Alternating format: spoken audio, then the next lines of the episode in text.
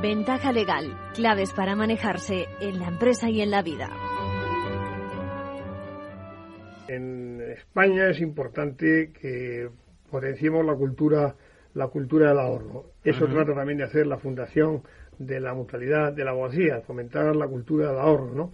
Eh, y yo creo que aunque a un abogado recién incorporado le pueda parecer que nunca va a llegar lejos, la edad de jubilación, yo creo que debemos tener, tenemos ese reto sí tenemos, ese reto sí le tenemos en la mutualidad, ¿no? Tenemos que de alguna manera eh, ser capaces de convencer que el ahorro además más efectivo es el ahorro inicial que comienza. Y yo creo que desde la, desde la mutualidad de la abogacía al joven abogado le ofrecemos, pues eso, primero el, el, el sentimiento el sentimiento de que lo que está ahorrando y el cada euro que está depositando en la mutualidad es algo para él, que lo va a recibir en su día multiplicado en función de la rentabilidad que la mutualidad pueda pueda ir consiguiendo. Pero desde luego hemos demostrado que somos líderes en esto, ¿no? En conseguir en conseguir una mayor rentabilidad. No lo dudo.